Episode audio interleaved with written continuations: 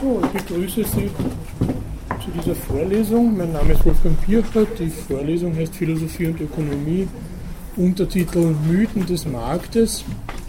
Und ich werde Ihnen heute in einer etwas verkürzten Veranstaltung, nehme ich an, weiß nie, wie lange sowas dauert und wie lange man sowas aushält, ähm, die Struktur und die Themen im Groben vorstellen sodass Sie dann eine Entscheidungshilfe haben, ob Sie diese Vorlesung weiter besuchen wollen oder nicht.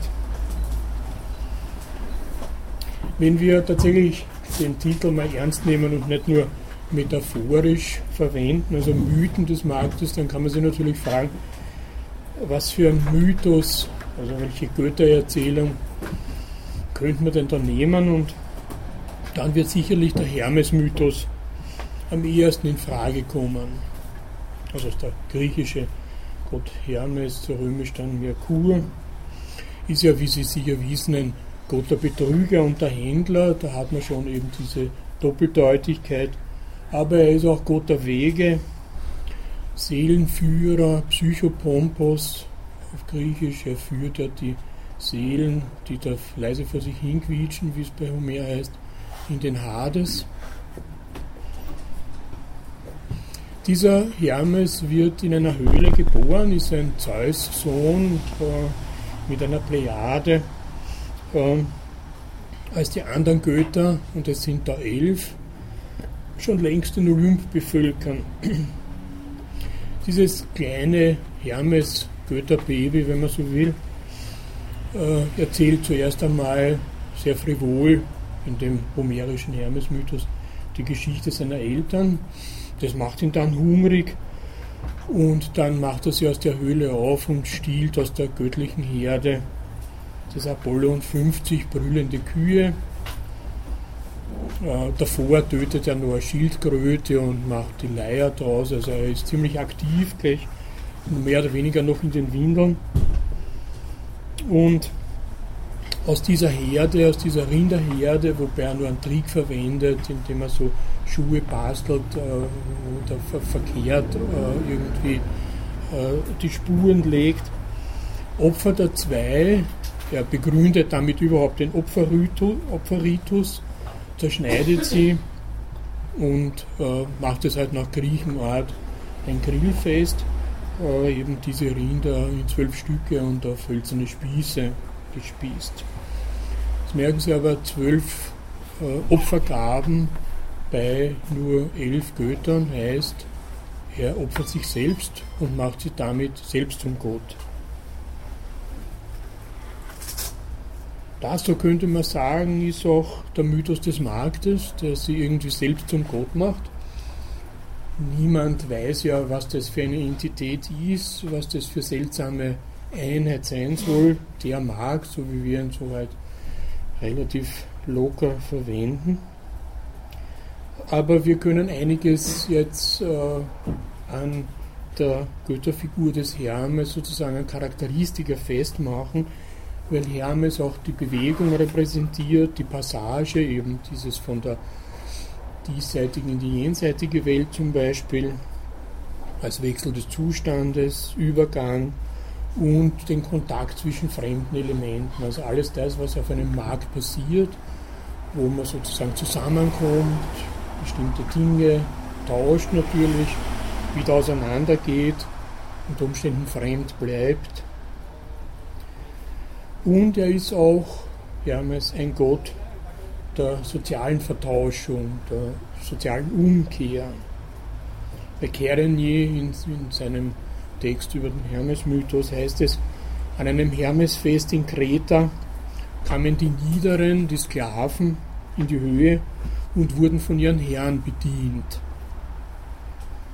Das ist so eine typische Umkehr, so eine Karnevalsumkehr, äh, wo immer für einen Tag, das kennen Sie vielleicht mit dem Bohnenkönig oder anderen ähnlichen Riten, für einen Tag halt Unterschichten genießen können, wie es ist, wenn man Herr ist. Und Hermes ist auch ein frecher Gott oder ein, sagen wir mal, respektloser Gott gegenüber den Göttern. im Hermes-Mythos von Homer wird ja berichtet, wie Napoleon empört über diesen Rinderraub da vor Zeus äh, zitiert, dass er dem Zeus ins Gesicht furzt ähm, und erklärt, ja, er ist ja so jung, er weiß ja gar nicht, was eine Kuh ist, wie soll er denn da Rinderherde stehlen können und so. Aber er bietet dann dem Apollon denn doch diese Schildkröte, die er da erlegt hat, an als Leier. Und damit ist Apollon dann zufrieden im Austausch und gibt ihm die Gabe der Vorhersage, die ja dem Apollon eigen ist. Eben auch das äh, Orakel ist ja Apollon geweiht. Gut, soweit nun dieser Hermes-Mythos, dieser Mythos der Händler, der Betrüger, ähm, der frechen sozialen Aktionen, der sozialen Umkehr etc., was immer Sie sich da denken möchten. Die gegenwärtige Rede von Markt, der ubiquitär, also allgegenwärtig scheint, ist auch von einer gewissen Ambivalenz geprägt. Insofern ist Hermes durchaus eine geeignete Götterfigur dafür und diese Ambivalenz möchte Ihnen nun in ein paar Zitaten vorführen der allerjüngsten Gegenwart, Vergangenheit, nicht allerjüngsten Gegenwart, äh, aus ein paar Zeitungen genommen. Zunächst mal unser äh, Wall Street Journal, dem Standard, vom vergangenen Freitag. Da konnte man einen Kommentar zur italienischen Politik lesen, der den Untertitel hatte, Berlusconi hat aus der Politik einen Markt gemacht. Jetzt spürt er selbst die Folgen. Das ist sozusagen dann äh, gleichsam der Kommentar dazu. Damit meint der Autor, ein gewisser Gerhard Mummelter, dass Berlusconi in seinen politischen Entscheidungen abhängig ist von Parteien wie den sizilianischen Autonomisten, die seine Partei, die PDL, Popolo della Libertà, Volk der Freiheit, man nimmt es ja gleich einmal groß, wenn man so kleine Parteien gründet, äh, soeben aus der Regionalregierung in Palermo ausgeschlossen haben und die in Rom, so da wo Berlusconi dann als Premierminister zu regieren versucht, äh, wenn er nicht gerade damit beschäftigt ist, für sich selbst irgendwelche Gesetze in Gang zu bringen, dass die ohne konkrete Gegenleistung keinem Gesetz zustimmen. Also das wäre sozusagen der politische Markt, äh, der Austausch, ich stimme zu, wenn du mir dieses oder jenes zugestehst. Markt wird da verstanden als eine Möglichkeit, eigenen Interessen zu folgen und sie auch durchzusetzen. Und das sind nicht nur Gruppeninteressen, wie wir wissen, sondern ja, wie das Beispiel Berlusconi selbst zeigt, auch Individualinteressen.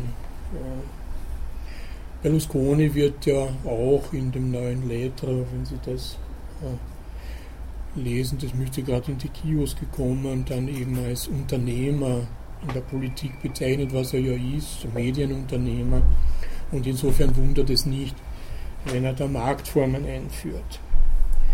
Nun im politischen Bereich aber nennt man sowas gern Korruption. Also da hat, es ja, da hat der Markt keineswegs eine positive, sondern eine zutiefst negative Konnotation. Etwas Ähnliches konnte man am 27.09. dieses Jahres im Feuilleton der Neuen Zürcher Zeitung lesen, einer Tageszeitung, die sich der Verteidigung des Marktes ja mit hoher Inbrunst verschrieben hat. Aber im Feuilleton ist manchmal auch Kritik möglich. In diesem Artikel geht es um die Zurichtung der Prager Altstadt in ein Touristenzentrum durch Investoren, die sich um die Bausubstanz des alten Prag nicht scheren und gemeinsam mit einem korrupten Magistrat die Stadt in eine Kulisse verwandeln und da auch die Bewohner mehr oder weniger daraus vertrieben haben. Zitat aus diesem Zeitungsartikel. Die unsichtbare Hand des Marktes soll nach seinem Dafürhalten, nämlich nach dem Dafürhalten des korrupten Magistrats, die Stadt regieren. In Wirklichkeit ist es aber die Korruption.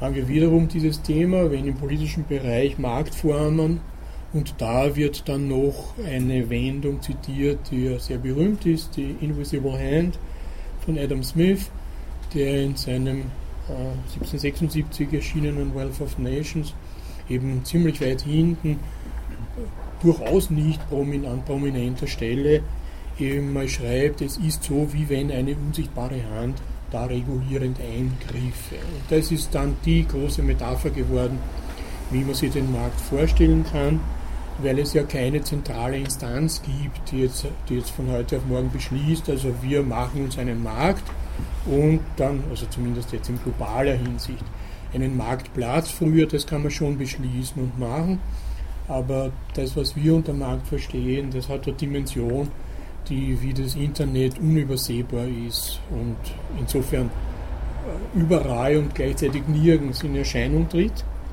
Und daher entspricht diese unsichtbare Hand äh, ganz gut äh, dieser Form einer Vergesellschaftung, eines Zusammenkommens und so weiter.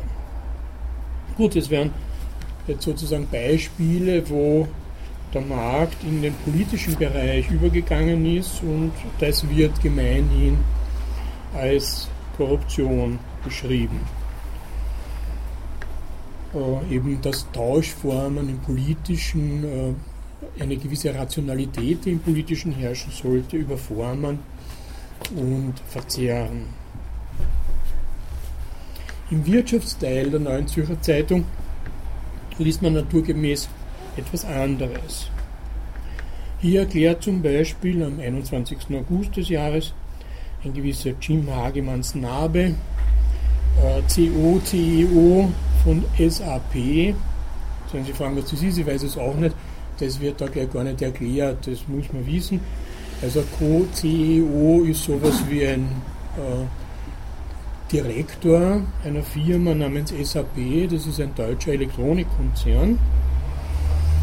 Äh, irgendwelche Abkürzungen sind es und dieser SAP hat eine amerikanische Firma aufgekauft und dazu gibt es dann ein Interview mit diesem Herrn Snabe, der übrigens Operations Research studiert hat, also so ein typischer Manager ist. Und der erklärt dann alles Mögliche, warum jetzt äh, diese ähm, Übernahme der amerikanischen Firma namens Sybase äh, neue Wachstumschancen und Investoren äh, von Visionen überzeugen soll mit den Worten, wir erobern nicht bloß Märkte, wir erschaffen neue. Da haben wir jetzt äh, den Markt im Plural. Es gibt jede Menge Märkte, wie viele sagt er nicht, aber äh, das ist offensichtlich äh, ein offenes Spiel, weil man auch neue Märkte schaffen kann. Hier ist natürlich keine Korruption im Spiel, sondern die ehrliche Konkurrenzkampfsituation, wie sie halt in der Wirtschaft, freien Markt, der immer mit freier Konkurrenz erst frei wird, beschrieben wird. Er sagt weiter, unsere Konkurrenten erwerben Unternehmen, um Marktanteile zu kaufen. Das macht dieser deutsche Technologiekonzern SAP nicht. Der ver äh, verwendet eine andere Strategie. In den Worten dieses Herrn Snabe. Wir hingegen kaufen, um einen Innovationsschub anzustoßen, der dann zu mehr organischem Wachstum führt. Das sind so wunderbare Lehrformeln, aber äh, sie scheinen irgendwas zu bedeuten oder irgendjemand irgendwas zu sagen. Deshalb, fährt er fort, stellen wir nach der Übernahme auch nicht die halbe Belegschaft auf die Straße, wie das andere tun. Wir verstehen unter Synergien etwas ganz anderes, nämlich diese Zusammenführung der zwei energetischen Kraftzentren Sybase und SAP, nämlich mehr Innovation für unsere Kunden zu schaffen.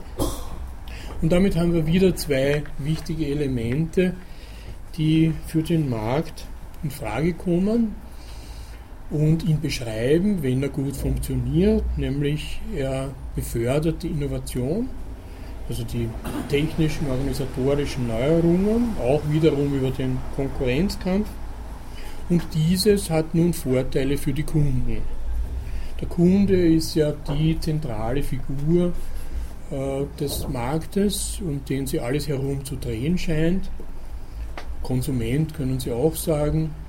Ähm, scheint ja, dass äh, diese Entwicklung parallel geht, indem historisch, wie man den Kunden erfunden hat oder so ins Zentrum der ökonomischen Theorie gerückt hat, wird auch der Markt diese alles äh, beschreibende oder alles umfassende ökonomische Kategorie, äh, der allerdings eigenartigerweise im Handwerkerbuch der Wirtschaftswissenschaften keinen eigenen Eintrag hat. Also wenn Sie da Markt suchen, finden Sie nichts. Äh, es wird nur über Marktformen etwas gesagt. Und da auch die interessante äh, Meldung, so en passant, dass der ideale Markt für die Ökonomen ein Schreckgespenst ist. Also das wäre ein Markt, der just keiner ist, nämlich da dürften nur Einheitsgüter gehandelt werden, weil der ideale Markt dem rationalen Konsumenten die Möglichkeit geben muss, wirklich rational über seine Kaufentscheidung zu verfügen. Was er nur kann, wenn er die angebotenen Güter hinsichtlich ihrer Qualität wirklich vergleichen kann und dann verschiedene Preise. Und dann wählt er natürlich den niedersten Preis, das ist ja klar. Aber sonst, wenn diese Situation nicht gegeben ist, und die ist ja in unserer Marktsituation tatsächlich nicht gegeben, entscheiden sie ja bei weitem nicht rational, sondern nach gewissen Vorlieben.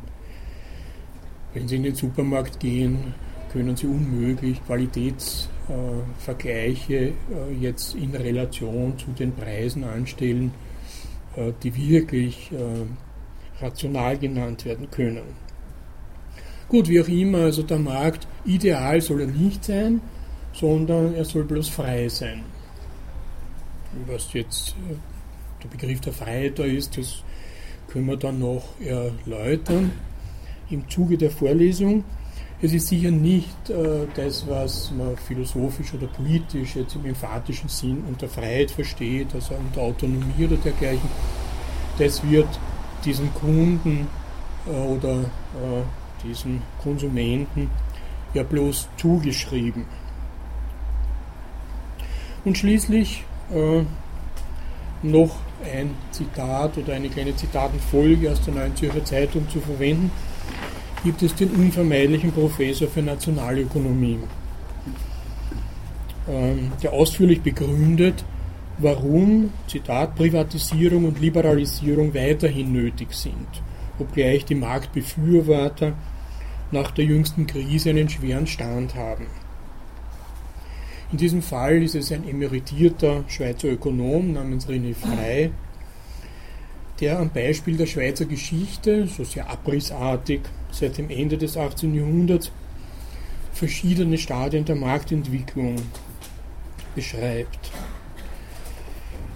Ende des 18. Jahrhunderts hat nach seiner Meinung das System der Zünfte das wirtschaftliche Geschehen fest im Griff. Also das heißt, das wirtschaftliche Geschehen war reguliert, wenn man so sagen könnte. Es war kein sechsentfreier Markt. Der Wandel zum Wirtschaftsliberalismus dauerte viele Jahrzehnte und erreichte in der Schweiz 1874 mit der Garantie der Handels- und Gewerbefreiheit, niedergeschrieben in der Verfassung, den Höhepunkt wirtschaftlicher Freiheiten. 1874, das ist auch eine Zeit, wo in Deutschland etwa sich der Verein für Sozialpolitik formt. Das ist von äh, einem Verein gebildet von äh, Professoren der Ökonomie, die gegen diese Auswüchse der freien Marktwirtschaft oder das, was sie Manchestertum nennen, eben die heilige Pflicht des Staates für das Gesamte zu sorgen, anrufen und eben diesen Verein für Sozialpolitik gründen, um, wenn man so will, äh, das Marktversagen zu korrigieren, ohne jetzt äh, obwohl man sie Kathedersozialisten genannt hat, äh, weil sie eben Professoren waren, ohne dass sie jetzt tatsächlich einer sozialistischen Revolution oder dergleichen das Wort reden wollen. Also das ist eine interessante Zeit, eine interessante Kippzeit, wo eben ein Wirtschaftsliberalismus sich durchsetzt, der aber gleichzeitig als durchaus äh, gefährlich und ambivalent empfunden wird. Und dieses weiß auch der Herr René Frey, weil er eben äh, unmittelbar fortsetzt, dass dieser praktisch ungehemmte Liberalismus auch negative Seiten hatte. Monopolprobleme nennt er da, soziale Spannungen sowie starke Konjunkturausschläge. Und sowas nennt man Marktversagen. Also es gibt auch, selbst wenn der Markt frei ist, denn doch irgendwas, was äh, entweder ihn oder die Marktteilnehmer zu Handlungen bringt, die dann andere als negativ beschreiben. Ein Monopol ist natürlich klar, dass das nun äh, die freie Konkurrenz äh, hintertreibt und insofern, äh, wenn der freie Markt sowas ermöglicht oder zulässt, dann ist es zweifelsohne ein Marktversagen. Und dagegen hat man nun zwei Strategien, ähm, die beide jetzt vom, von den jeweiligen Staaten ausgehen, erfunden. Der Staat konnte einerseits den Unternehmen unter Beibehaltung ihres privaten Charakters Investitions-, Produktions-, Angebots- und oder Preisvorschriften machen. Und das wurde in den USA Anfang des 20. Jahrhunderts praktiziert, während man in Europa den Weg der Verstaatlichung ging. Vor allem private Infrastrukturunternehmen, die das 19. Jahrhundert da groß ausgeprägt hat, wie Telegrafen, Eisenbahn, Post und dergleichen, wurden in staatliches Eigentum übernommen und politisch-administrativ geführt. Da war England sogar in Europa Vorreiter. Zum ersten Mal wurde in England die Telegrafenindustrie verstaatlicht.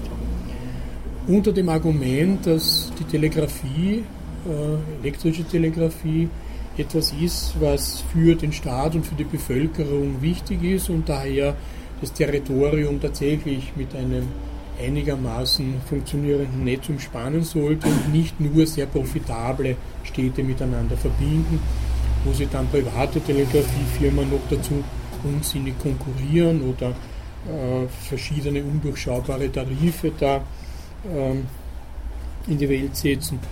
Ähnliches bei den Eisenbahnern, die ja dann fast überall in Europa, auch in Österreich, dann gegen Ende des 19. Jahrhunderts verstaatlicht wurden, also den privaten Unternehmen abgekauft wurden. Ganz einfach. Und dann hat man auch dafür gesorgt, dass halt die Eisenbahn sich sozusagen über das Territorium verbreitet mit all den Problemen, die jetzt eine so eine verstaatlichte Eisenbahn hat, mit den ganzen Nebenlinien und so weiter.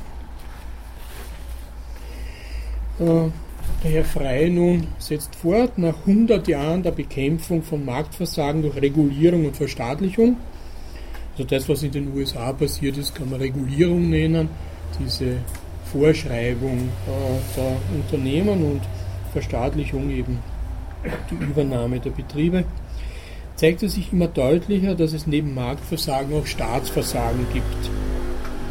Der globale Standortwettbewerb, und das ist jetzt in seinem Abriss, sind wir da jetzt ungefähr bei 1980, 1990, also solange die Nationalstaaten, meint er, sich gegenüber dem globalen Markt erfolgreich abschotten konnten, solange hat äh, dieses Verstaatlichungssystem und auch das Regulierungssystem einigermaßen funktioniert.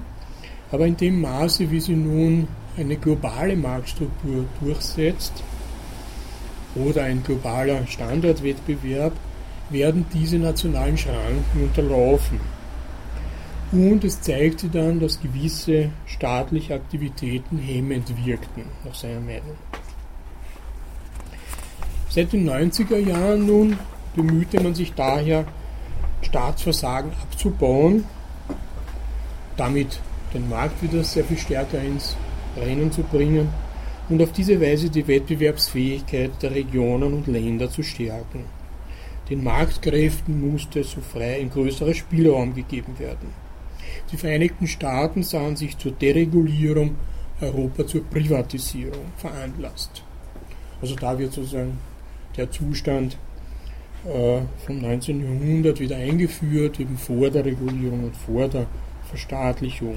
Allerdings mit ähm, einer erheblichen Varietät der Mittel, also Privatisierung hat verschiedene Formen, das ist nicht so einfach jetzt ähm, wieder einem Unternehmer gleichsam alles zu verscherbeln.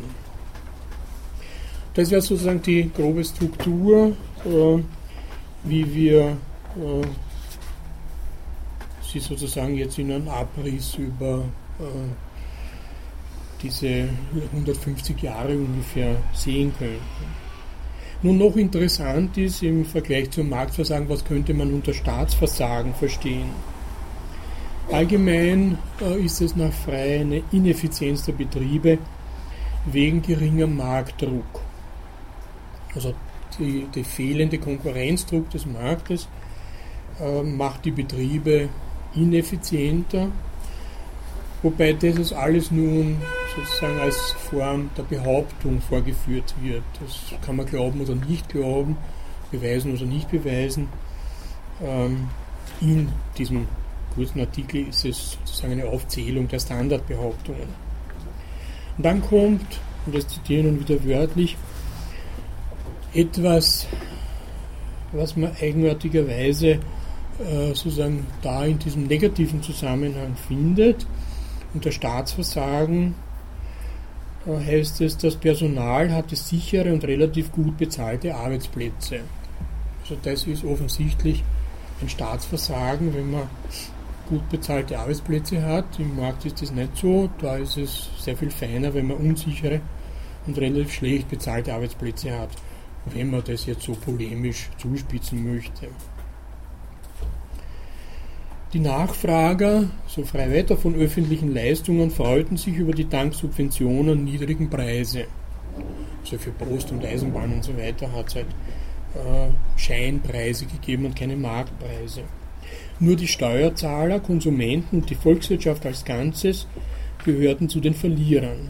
Die Steuerzahler, weil sie die Kosten der Ineffizienz zu tragen hatten, die Konsumenten, weil ihre Bedürfnisse unzureichend berücksichtigt wurden die Volkswirtschaft, weil die internationale Wettbewerbsfähigkeit in Gefahr gerät. Also so, so wird nun sehr plakativ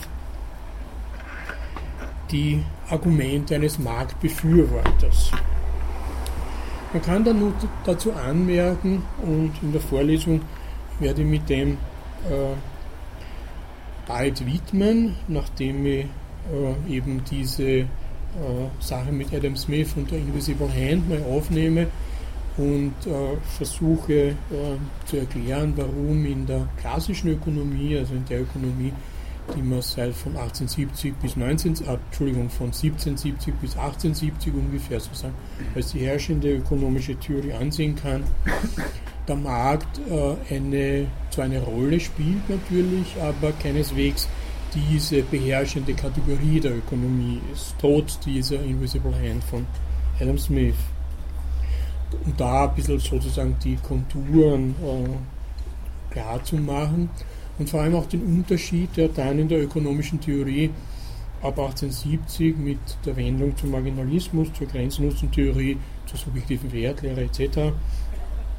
eben den Markt so sehr in den Vordergrund rückt, weil da dann vor allem die Erklärung der Preise und das ist die Erklärung der Marktpreise entscheidend und wichtig wird und damit auch der Konsument zum eigentlichen Homo economicus avanciert. Das ist davor keineswegs in diesem Maße der Fall. Also diese äh, Entwicklung kann man dann sehr schön am Beispiel der sogenannten österreichischen Schule, beginnend mit Karl Menger Vater, nachzeichnen und dann vor allem auf die zweite Generation Bezug nehmen, nämlich Ludwig von Mises und August von Hayek. Weil diese nun in den 20er Jahren, vor allem Mises ist da die zentrale Figur, als älterer und als gleichsam ideologischer und ökonomischer Vorreiter, das entwickelt haben hier in Wien, dass man äh, den späteren Wirtschaftsliberalismus radikale Ausprägung oder Neoliberalismus nennen kann.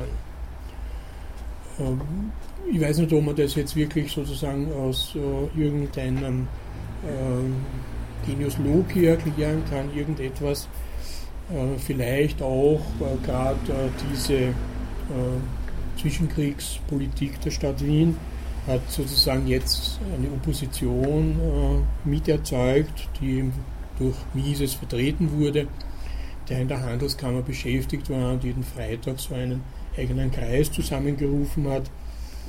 Er ist nie Professor geworden hier in Wien. Und dieser Kreis aber hat äh, einige ganz wichtige äh, Ökonomen und Soziologen darin geschult, sozusagen diesen äh, radikalen ökonomisch-politischen Standpunkt einzunehmen und dann vor allem in der Immigration in England und USA weiter zu verbreiten. Vor allem Hayek hat dann in England gewirkt und Mises selbst dann in den USA. Da können Sie noch äh, diese im Internet diese sehr prominente äh, Homepage der Mises-Organisation abrufen, haben sie eine ganze Reihe von Texten drauf und das gilt sozusagen als das Liberale oder Rechtsliberale, wenn man so will, Forum, äh, das auch für die amerikanische Ökonomie ganz entscheidend war. Abgesehen davon können Sie da auch eine Operette runterladen, so 20 Minuten Lieder mit ökonomischen Texten. Äh, das ist da schon, hat da schon Felix Kaufmann, ein Mitglied dieses äh, Kreises, Mises, gedichtet. Gut. Diese ganze Diskussion beginnt kurz nach 1918, ähm, als Mises zum heftigsten Kritiker sozialistischer Wirtschaftsversuche wird, nachdem er 1918 noch den äh, österreichischen Staatsbürgern, also den Monarchisten, in der Monarchie lebenden Staatsbürgern, das Zeichnen der Kriegsanleihe heftig empfohlen hat, in einer Schrift der Kriegspropagandastelle, ähm, weil er gemeint hat, wenn der Krieg verloren ist, was ja damals 1918 kein allzu großes Geheimnis mehr war, dann ist sowieso alles verloren und soll man noch geschwind Gold für Eisen geben und die letzte Kriegsanleihe zeichnen, aber vielleicht hat es doch irgendeinen Nutzen. Naja, äh, danach wird er eben äh, zu dem führenden Theoretiker, der äh, versucht, äh, die Unmöglichkeit sozialistischer Wirtschaften durch die Unmöglichkeit, äh, Preise real, also Marktpreise real in diesen Wirtschaften festzustellen und daher die äh, optimale Nutzung der Ressourcen seiner Meinung nach zu lenken. Das wird dann ein Standardargument, wo Sie alle möglichen Pro- und Contra-Versuche daran abarbeiten, wo man das doch kann. Also ob man nun eine Gesellschaft, eine moderne Gesellschaft denken kann, die nicht über einen Markt verfügt, wo nicht der Markt die zentrale regulierende Stelle ist, die sozusagen äh, die gesamte Ökonomie betreibt, sondern etwas anderes, eine Planungsinstitution und dergleichen. Das wird dann äh, später, wenig später, August von Hayek äh, zu seiner Theorie der spontanen Ordnung des Marktes ausbauen, wo äh, eben diese eigenartige Entität, also diese eigenartige Einheit des Marktes, ähm, theoretisch geboren wird, die über ein Informationsinstrument verfügt, nämlich die Preise, und über dieses eine Informationsinstrument die Wirtschaft in optimaler Weise strukturiert. Alle Teilnehmer ähm, investieren sozusagen in diesen Markt ihr Wissen, ihr sehr segmentiertes Wissen. Niemand hat das Gesamtwissen des Marktes. Aber in dieser organisatorischen Einheit wird dieses Wissen sozusagen zum Vorteil aller nutzbar über diesen Mechanismus der Konkurrenz. So die Theorie von Hayek. Und genau dieses, dieses so versammelte und sich so organisierende Wissen kann man nicht zentralisieren und in einer Planungsstelle gleichsam vereinen. Das ist ja unmöglich. Niemand kann nun, und das ist ja das Gegenmodell, in einer Plan, in einer geplanten äh, Gesellschaft eine ähnliche Optimalität erreichen, wie in dieser spontanen Ordnung der Marktwirtschaft.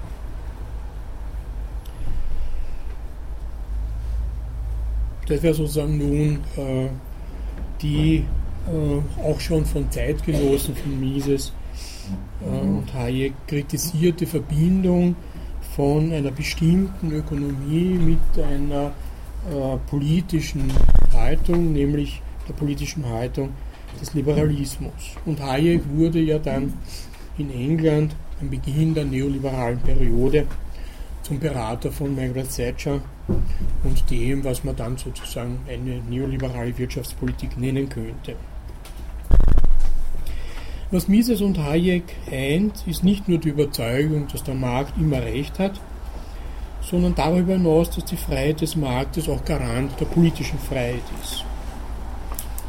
Kurz gesagt, jeder staatliche Eingriff in den Markt, und zwar fast wirklich jeder den äh, Mises Interventionismus nennt, das heißt, die Beschränkung der Handlungsfreiheit des Privateigentums an Produktionsmitteln, um es so zu sagen, führt zu einer Verschlechterung der Wirtschaft selbst und ist konsequenterweise ein Weg in die Knechtschaft. Wie der Titel eines Buches von Hayek lautet, Wege in die Knechtschaft. Dieses Buch übrigens hat der damalige Finanzminister Karl-Heinz Grasser bei einer Diskussion in Kärnten Oskar Lafontaine zum Geschenk gemacht. Das sollte Oskar Lafontaine ans Herz legen, die Wege zur Knechtschaft. Ich weiß nicht, ob es äh, ob Grasser je Zeit hatte, das Buch selbst zu lesen. Äh, er war ja sehr beschäftigt und ist immer noch sehr beschäftigt, äh, eben nicht zuletzt mit der Übernahme eben von Marktelementen in die Politik, was man eben schon als Korruption bezeichnet haben. Wie auch immer. Jetzt ist es leicht äh, zu lachen, aber es hat doch äh, einiges gekostet. Gut, das wäre ein Teil nun äh, der Vorlesung. Äh, Mises und Hayek diese sozusagen radikale Marktbefürwortung in dem Spiel von äh, ökonomischer Theorie, politischer Ausformung und, wenn man so will, philosophischer Grundlegung, die Hayek äh, keineswegs tun, in vielen Schriften, vor allem in den Freiburger Vorträgen, entwickelt und auch in gewisser Weise dogmengeschichtlich, also äh, weniger auf Adam Smith bezogen als auf Hume und andere. Hume ist sozusagen so der große philosophische Leitfaden, den sie Hayek nimmt. Nun, äh, an dieser Ausgangsdebatte über die Möglichkeit sozialistischer Wirtschaft da in Wien hat auch ein 1886 in Wien geborener Ökonom namens Karl Polanyi teilgenommen. Ähm, zumindest ein, ein Artikel äh, beschäftigt sich nun mit der sogenannten sozialistischen Wirtschaftsrechnung, weniger jetzt mit einer Planwirtschaft, sondern eher mit einer Art genossenschaftlichen äh, Form. Und dieser Karl Polanyi hat dann später, vor allem in den USA, wo er hin emigriert ist über England, die Debatte in Richtung Anthropologie, Ethnologie und Frühgeschichte gewendet diese Debatte über Marktgesellschaften, die Rolle des Marktes und so weiter. Das von ihm mit herausgegebene Gemeinschaftswerk Trade and Market in the Early Empires, Economies in History and Theory 1957 erschienen, ist da ein Markstein. Aber vor allem möchte ich mich dann einem Buch widmen, das früher, nämlich 1944 erschienen ist, The Great Transformation politische und ökonomische Ursprünge von Gesellschaften und Wirtschaftssystemen.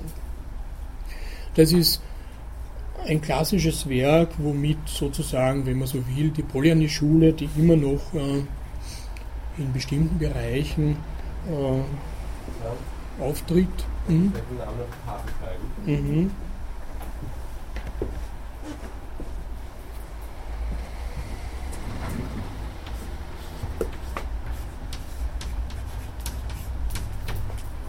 Also der Poljani, der hier gemeint ist, der ist Karl, während sein Bruder also Michael, sozusagen der konservative Bruder ist, äh, der so auf der Hayek-Seite äh, publiziert hat aber vor allem berühmt geworden ist durch ein äh, erkenntnistheoretisches Werk, wo das sogenannte implizite Wissen entwickelt wird. Äh, Michael Polanyi war Chemiker und nicht Ökonom. Also wenn, dann müssen Sie an Karl Polanyi halten. Und dieses Buch The Great Transformation, das gibt es als STW-Taschenbuch, ähm, wenn auch, wie vieles äh, Besuch haben, wahrscheinlich schlecht übersetzt, zumindest von Polyani kennen wird das behauptet, aber es ist fast nicht möglich, die englischen Texte in Wien zu bekommen.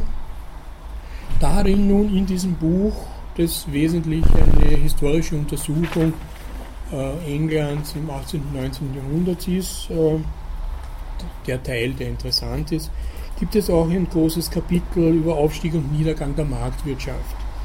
Für Polyani ist die Ausprägung der Marktwirtschaft äh, historisch situierbar im 19. Jahrhundert.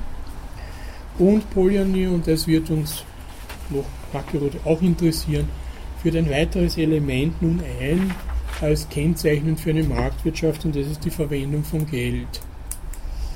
Allerdings nicht so, dass äh, das Geld erst in einer Marktwirtschaft entstanden sei, äh, sondern Geld ist sehr viel früher, und das ist eine heiße Debatte nun, äh, die wir so am äh, Vorbeigehen gleichsam aufgreifen können, sehr viel früher im Mesopotamien entstanden, als Kreditgeld und nicht als Geld des Tausches. Mesopotamien war ein Forschungsgegenstand von Polyani, äh, wo er einige Texte publiziert hat, die jetzt zwar alle sozusagen überholt sind, weil die Forschung, vor allem auch die ökonomische Forschung über Mesopotamien enorme Fortschritte gemacht hat. Da werde ich Ihnen nur sehr en passant etwas erzählen. Es ist zwar jetzt gerade meine Leidenschaft, mich da mit Mesopotamien zu beschäftigen, aber ich möchte Sie damit jetzt nicht weiter bedrängen, weil uns das dann doch in eine nicht ausgesprochene Nicht-Marktwirtschaft führen wird. Dieses Buch The Great Transformation nun wird auch von Bruno Latour äh, in seinem Eine neue Soziologie für eine neue Gesellschaft als frühes Referenzwerk zur Actors Network Analysis genannt. Und diese Akteurs-Netzwerk-Theorie ist ein blöder Name, aber äh, hat sie nun so eingebürgert. Und Bruno Latour macht sich in diesem Buch auch irgendwie lustig über diesen Namen. Äh, weil man diese Abkürzung als ANT dann auch Englisch als Ameise lesen kann. Und das, dieses Ameisenhafte ist genau das Kennzeichnende dieser Theorie, ebenso sehr kleinteilig, äh, Körnchen auf Körnchen, Gang für Gang äh, zu legen und zu bauen und nicht mit riesigen Begriffen und riesigen Einheiten zu handeln. Gesellschaft ist so eine riesige Einheit, also wenn immer Sie Gesellschaft hören, muss was falsch sein. Wenn man sozusagen jetzt äh, dem irgendeine Erklärungskraft zumisst. Und für meine Zwecke ist es natürlich der Markt. Da muss was falsch sein, wenn man immer nur vom Markt spricht und nicht davon spricht, was man sich denn vorstellen könnte, wie so ein Markt sich bildet welche Elemente, welche Werkzeuge, Hilfsmittel und so weiter Devices im Englischen er aufgreift, verwendet, den Leuten in die Hand drückt und so weiter. Und genau dieses nun hat ein wesentlich nicht Latour selbst, sondern ein Kollege von ihm, ein Soziologenkollege namens Michel Callon, vor allem auch in einem Buch The Laws of Market, und in einer ganzen Reihe von anderen äh, Buch über Market Devices und so weiter entwickelt. Und das wird dann der große zweite Teil sozusagen oder äh, abschließende Teil der Vorlesung sein, mit dieser Wirtschaftssoziologie äh, mich zu beschäftigen und zu versuchen, sowas wie eine äh, versuchte kleine Rekonstruktion dessen äh, eben nach Art der Ameisen ähm, zu entwickeln, was man Markt nennen kann, jetzt in dieser globalen Sichtweise. Da ist es auch günstig, sie zu vergegenwärtigen, wie denn der Vergleich mit dem, was man Marktplatz nennen könnte, aussieht und woher da so gewisse Elemente verallgemeinert, aufgebläht, überhöht waren, weil Markt ist ja etwas, was äh, selbst bei uns noch in Straßennamen, wenn Sie Fleischmarkt, Getreidemarkt etc. Ähm, in Wien aufsuchen, waren das ja damals wirklich Märkte, wo die entsprechenden Anbieter eben auf sehr engem Raum vorhanden waren und dem städtischen Konsumenten eben die Möglichkeit der unmittelbaren Vergleiche geboten haben. Es war relativ übersichtlich, weil es ja nicht groß war.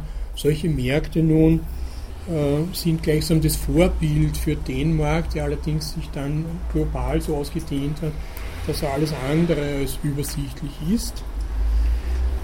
Und man kann nun versuchen, äh, aus der Beschreibung, aus der historischen Beschreibung solcher Märkte und auch der Messen, also alles das, wo sozusagen äh, Tauschhandel in sehr konzentrierter Form geleistet wird, nicht nur okkasionell, sondern gleichsam jetzt äh, in Raum und Zeit verdichtet, welche Handlungsformen nun wir für den Markt, welche Formen des Wissens äh, wir annehmen könnten.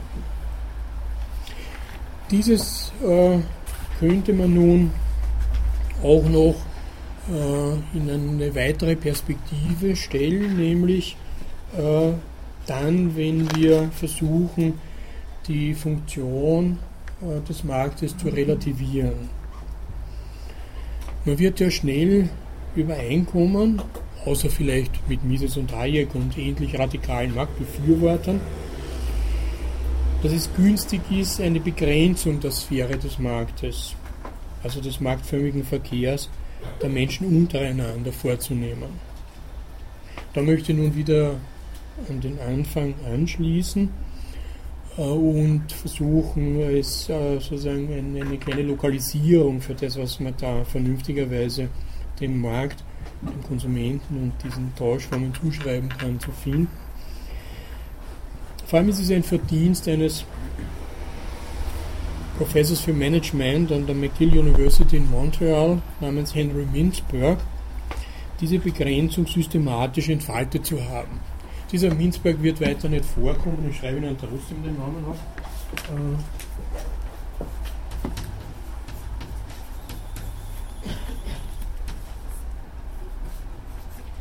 Äh, Henry mit vorne hat eine ganz gute Homepage, da können Sie eine ganze Reihe von Artikeln runterladen.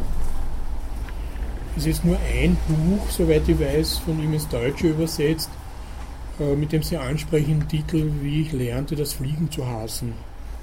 Also nicht die Fliegen, sondern das Fliegen. Ähm, das lernt ja jeder von uns, äh, wenn er es macht, gegenwärtig. Also insofern kann man sich da leicht solidarisieren, hat man sowieso Erfahrungen. Aber er ist wesentlich ein Management-Theoretiker, der sich nun mit diesem ganzen strategischen Management sehr kritisch auseinandersetzt und sehr kompetent. Also im angelsächsischen Raum ist er sehr berühmt. Und dieser Aufsatz, den ich Ihnen nun kurz vorstellen möchte, ist 1996 in der Harvard Business Review erschienen unter dem Titel Managing Government, Governing Management.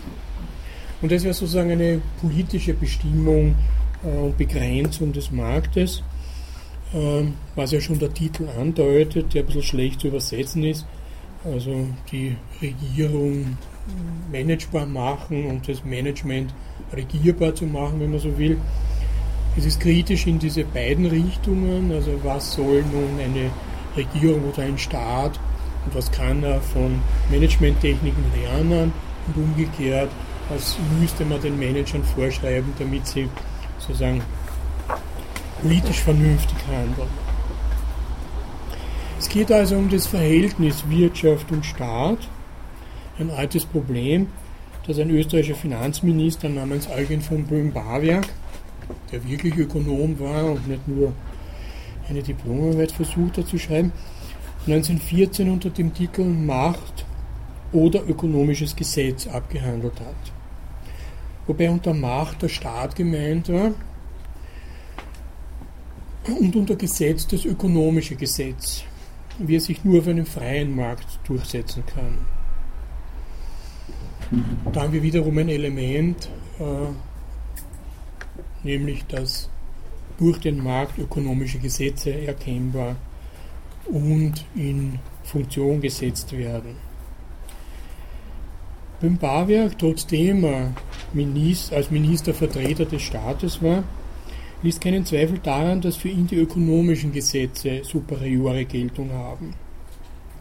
Dass der Staat also in seinen Gesetzeshandlungen diese ökonomischen Gesetze wie übergeordnete Naturgesetze zu beobachten habe. Das haben ja die Ökonomen scheinbar aus der Naturrechtslehre übernommen, dass es angeblich Gesetze gibt, die allen positiven Gesetzen übergeordnet sind. Und das ist auch kein Zufall, weil ja in der Naturrechtslehre, wie sie im 17. Jahrhundert entwickelt wird, an oberster Stelle des Eigentums steht.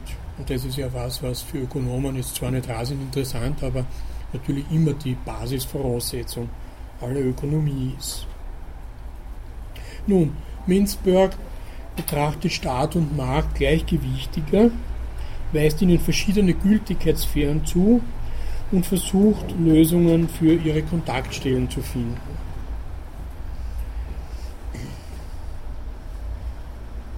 Es gibt eben Organisationen des Privateigentums im Besitz von Individuen oder von marktmäßig gehandelten Anteilen, Aktien und es gibt Organisationen im öffentlichen Eigentum,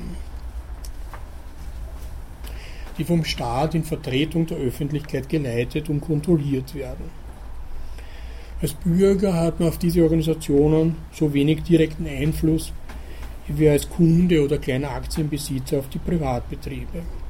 Aber es gibt noch zwei andere Arten des Eigentums.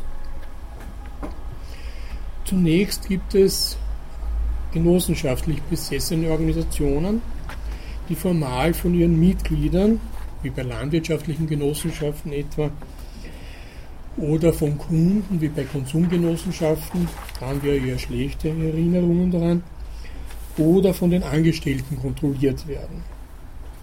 Solche Genossenschaften haben in den USA zum Beispiel eine nicht unbeträchtliche Ausdehnung und Verbreitung. So wurde gemäß der National Cooperative Business Association behauptet, dass mehr als die Hälfte der US-Bevölkerung von solchen Genossenschaften direkt betreut wird. Dazu gehören auch, weil das alles in den USA etwas anders ist als in Österreich oder in Europa, äh, gehören auch zum Beispiel Versicherungsanstalten dazu. Und wir werden hören, noch eine ganze Reihe anderer äh, Institutionen, die wichtig sind.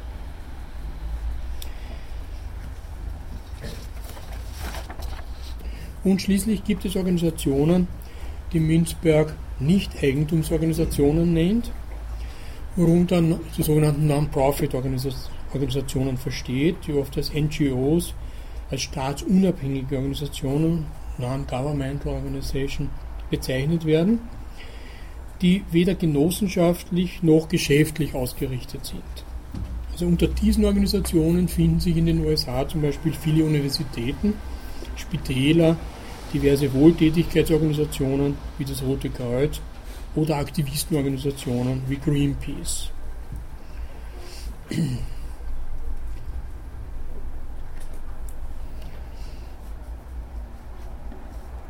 Das ist nun das Setting, äh, wo man nun sagen kann, äh, diesen vier verschiedenen Eigentumsformen entsprechen, oder entsprechen kann man nicht sagen, aber stehen gegenüber vier Rollen, die wir in der Gesellschaft spielen können. Und man kann nun schauen, wie am günstigsten die verschiedenen Bedürfnisse, die wir haben, auf diese Eigentumsformen übertragbar wären. Diese vier Rollen, die wir in der Gesellschaft spielen, sind nach Münzberg die des Kunden, die des Klienten, die des Bürgers und die des Untertanen. Also Kunde, Klient, Bürger, Untertan. Der damalige US-Vizepräsident Al Gore hat am Beginn seiner Amtsführung gesagt, We have customers, the American people. Also wir haben Kunden, das amerikanische Volk. Sie sind ja auch Kunde jetzt an der Universität, angeblich. Aber, so fragt Münzberg, muss man die Leute als Kunden bezeichnen, um sie gut zu behandeln? Er erinnert dabei an die US-Automobilindustrie, die ihre Kunden nicht besonders sorglich behandelte und lange Zeit damit zugebracht hat, Strategien der geplanten Veralterung zu entwickeln, was ein euphemischer Ausdruck für Schundproduktion ist. Dementsprechend hat ja auch der Niedergang der US-Automobilindustrie technisch qualitative Gründe. Oder in einem anderen Fall vergrößerte eine berühmte Firma die Öffnung der Zahnpastatuben, um mehr zu verkaufen und vermarktete dann Bürsten mit verlängertem Kopf. Ja. Was nun solche Güter wie Autos, Waschmaschinen und Zahnpasta betrifft, so können kluge Kunden sich entsprechend verhalten, ein anderes Auto, ein japanisches zum Beispiel kaufen oder eine andere Zahnpasta. Und es gibt auch gewisse Schutzmechanismen für Kunden, die nicht so klug sind. Das gilt aber zum Beispiel für die Gesundheitsvorsorge nicht so ohne weiteres, weil der Verkäufer in der Regel sehr viel mehr weiß als der Käufer. Da gibt es eine Asymmetrie, wo man sozusagen stärker nun diesem Wissensvorsprung ausgeliefert ist und daher gibt es auch bei uns ja äh, sozusagen versuchte Regelungen, um dieses vom Markt wegzuhalten, um es sozusagen neutraler und damit mehr äh, der, der, Sache nach äh, zu regeln. Ein bloßes Marktverhältnis ist hier in der Gesundheitsfürsorge zum Beispiel, wie ja neuerdings die Probleme mit den Nahrungsergänzungsmitteln aufgezeigt haben, haben Sie vielleicht kurz verfolgt in der Presse in den letzten Wochen, dass die nahezu alle eher schädlich als irgendwie günstig sind. Durchaus äh, manchmal gefährlich für den Kunden, weil sie eben ja tatsächlich nicht diese Expertise haben, das alles einschätzen zu können. Es gibt zwar natürlich jetzt bei uns Organisationen, die ihnen dann irgendwann einmal ihre Prüfungsergebnisse für Nahrungsmittel und sonstiges zur Verfügung stellen, also sowas wie äh, Konsumentenschutzorganisationen, wenn man so will, die eben da beispringen, um ihr Urteil günstiger zu machen und das schon eine gewisse Beschränkung des Marktes wäre, wenn man so will. Münzberg hält nun wenig davon, von seiner Regierung als Konsument oder Kunde betrachtet zu werden. Eine Regierung, die ihm dann irgendetwas verkaufen möchte. Wenn man einen professionellen Dienst des Staates konsumiert, wie zum Beispiel hier in der Ausbildung, dann ist seiner Meinung nach die Rolle des Klienten angemessener. Klient hat im Deutschen, und das ist eine ganz interessante äh, Etymologie des Wortes, auch die Bedeutung Kunde, aber ist entlehnt aus dem lateinischen Cliens und das heißt wörtlich der Hörige. Also der Klient ist ursprünglich eine landlose oder landarme Person, die in einem Abhängigkeitsverhältnis von einem Herrn, einem Patron steht, der dann gewisse Pflichten übernimmt und gewisse Schutzfunktionen, Rechtsschutzfunktionen zum Beispiel. Und da haben sie im Klienten eben schon diese etwas subordinierte Rolle, dass man nun gleichsam von einer übergeordneten Stelle was anzunehmen hat, äh, einem Studienplan folgen muss, gewissen Regulierungen folgen muss, was Stipendien etc. betreibt. Alles das, was halt so als Vorschriften erscheint, was ja sie dem Konsumenten nicht machen könnten, wenn sie jedes Mal beim Eintritt in den Supermarkt ein Merkblatt dem Konsumenten in die Hand also das dürfen sie, das dürfen sie nicht, etc. Das müssen sie zuerst vorweisen. Wenn sie den Kaffee kaufen, müssen sie zuerst das Filter gekauft haben und irgendwie beweisen, dass sie die Kaffeemaschine bedienen können und so weiter. Das wird äh, sehr, sehr wenig Spaß machen, da einzukaufen. Aber in der Rolle des Klienten, und das, das erfahren Sie ja täglich, am Leib müssen sie elektronische Anmeldesysteme und da müssen sie hasardieren mit den Punkten, äh, die sie irgendwo herkriegen, was weiß der Teufel alles. Also da sind sie aufgefordert, eine ganze Menge Sachen zu machen, die sie als Kunde nicht machen würden oder als einfacher Konsument. Das ist eben die Rolle des Klienten, die man dann auch als Sozialhilfeempfänger zum Beispiel hat, etc. Da können Sie mehrere solche Rollen als Klient vorstellen. Aber gegenüber dem Staat ist man nun auch Bürger und die Rechte des Bürgers sind in der Regel größer als die des Kunden oder des Klienten.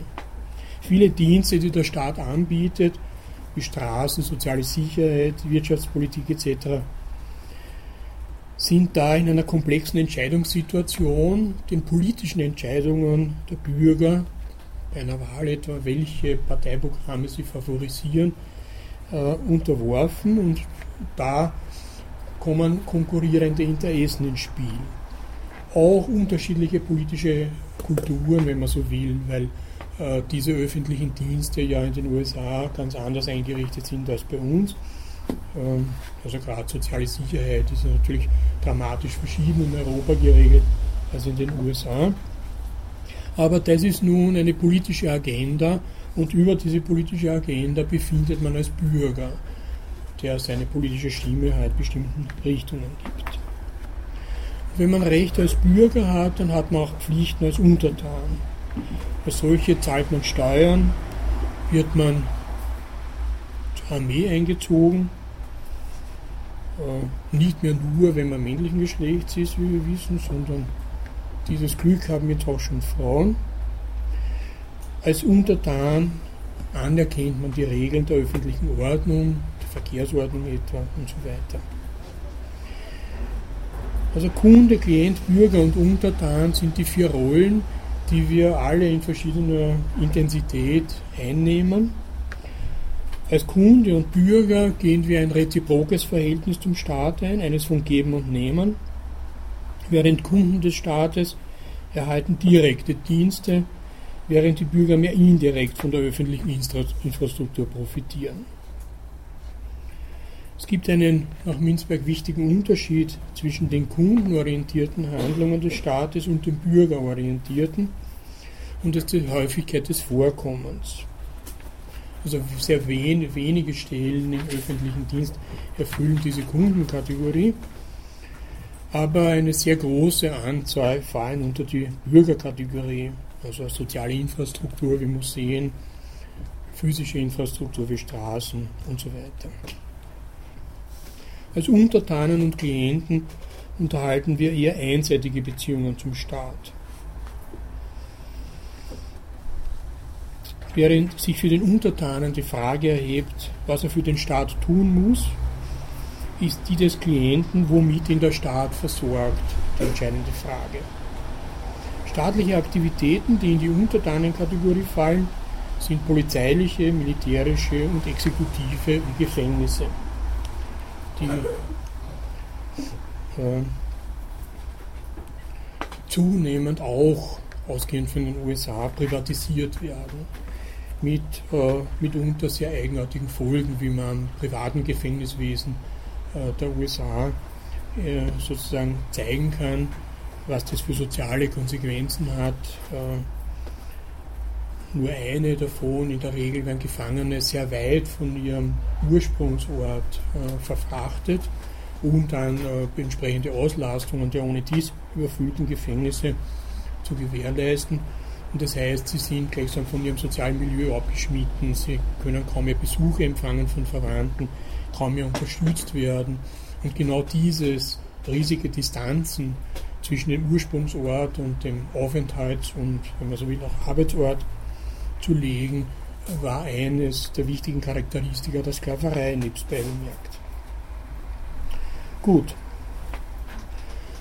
Äh, wenn wir solche Kategorien nun äh, entwickeln, dann ist klar, dass in der Realität nicht alles nahtlos sich unter diese vier Kategorien einordnen lässt. Ähm, bei Minzberg ist es das Beispiel der Nationalparks, da werden zum Beispiel für Touristen Kundendienste angeboten, also sie haben also sehr Buffet dort oder irgend sowas. Aber auch professionelle Klientendienste. Wenn Touristen am Berg verfallen, dann kommt halt eine entsprechend ausgebildete Rettung. Solche Nationalparks sind auch Teil der öffentlichen Infrastruktur und man befindet dann als Bürger darüber und schätzt sie als Bürger und als Untertan ist man dann Behalten dem ökologischen Gleichgewicht dort Rechnung zu tragen, also die Umwelt dann besonders zu schützen. Also insofern haben sie sozusagen in einer Institution vier verschiedene Rollen ähm, vereinigt. Nun, es ist einerseits äh, ein äh, Element der politischen, ökonomischen Kultur, in welche Richtung nun und wie intensiv einerseits diese Rollen genutzt werden. eine Gesellschaft, die sehr stark nun über Sozialpolitik auf ihre Untertanen, wenn man so will, jetzt reagiert, wird diese Klientenbeziehung sehr stark machen. Eine andere, die sehr auf äh, Privatinitiative abgestellt ist, wie die US-amerikanische, wird versuchen, diese Bürgerrolle sehr stark zu machen. Also, dass man über, wesentlich über politischen Einfluss dann alles andere reguliert und dann halt natürlich äh, den Bürger und den Kunden als äh, zwei sozusagen Rollen dieser klassischen Dichotomie Staat, Markt. Und das wird dann in der Regel bedeuten unter wirtschaftsliberalen Gesichtspunkten, dass man die Rolle des Staates, vor allem seine ökonomische Rolle, sehr stark einschränkt, auch seine Regulierung sehr stark einschränkt und die Seite des Konsumenten, des Marktes sehr stark macht. Es kommt nun darauf an, und das war jetzt der Witz dieser kleinen Abschweifung, zwischen äh, diesen Sphären nun eine Art Gleichgewicht zu erhalten. Das ist die ganz entscheidende politisch-ökonomische Aufgabe. Und vor allem auch diese alte Dichotomie, hier Markt, hier Staat, etwas aufzulösen durch Zwischenorganisationen, deren eigenartige Rolle sozusagen ist, äh, im Zwielicht oder irgendwie im Schatten zu bleiben. Also diese Form von Genossenschaften und Non-Profit-Organisationen. Auch wenn sie nun äh, etwa mit öffentlichen Geldern unterstützt werden, sind sie doch imstande, oft bessere Kundenleistungen zu erbringen, als dies der Markt tut. Nun, das ist auch die gleichsam jetzt direkte oder indirekte Legitimierung dafür, dass ich sie nicht mit reiner Ökonomie da behelligen möchte.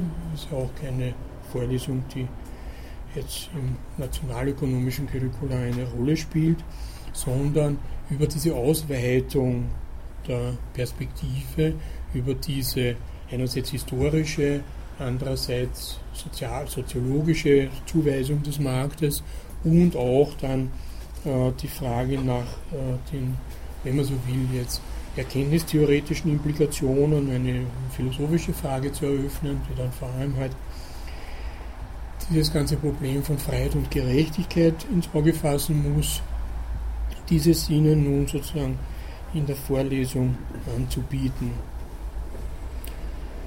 Sie werden, um nun zum Schluss noch ein paar organisatorische Anmerkungen zu machen, äh, jeweils Literaturlisten bekommen von den Texten, die ich dazu verwende.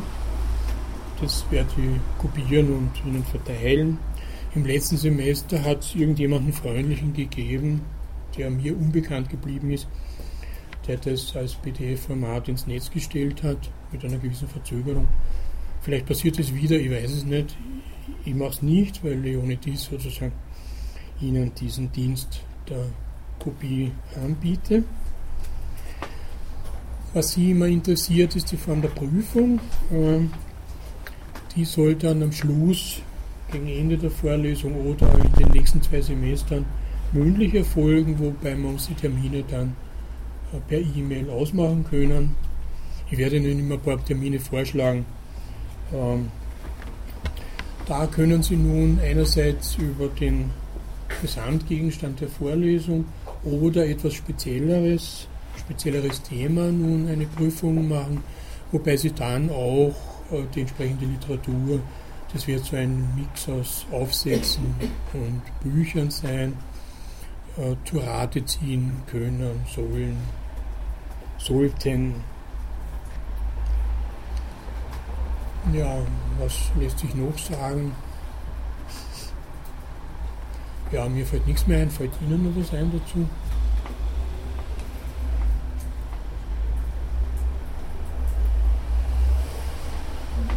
Naja, es ist nicht aller Tage Abend.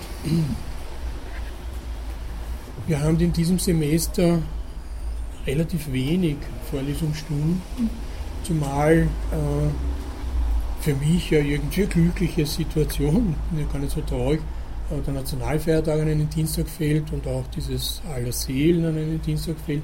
Und zu allem Überdruss haben jetzt noch die Rektoren beschlossen, am 19. Äh, zu protestieren.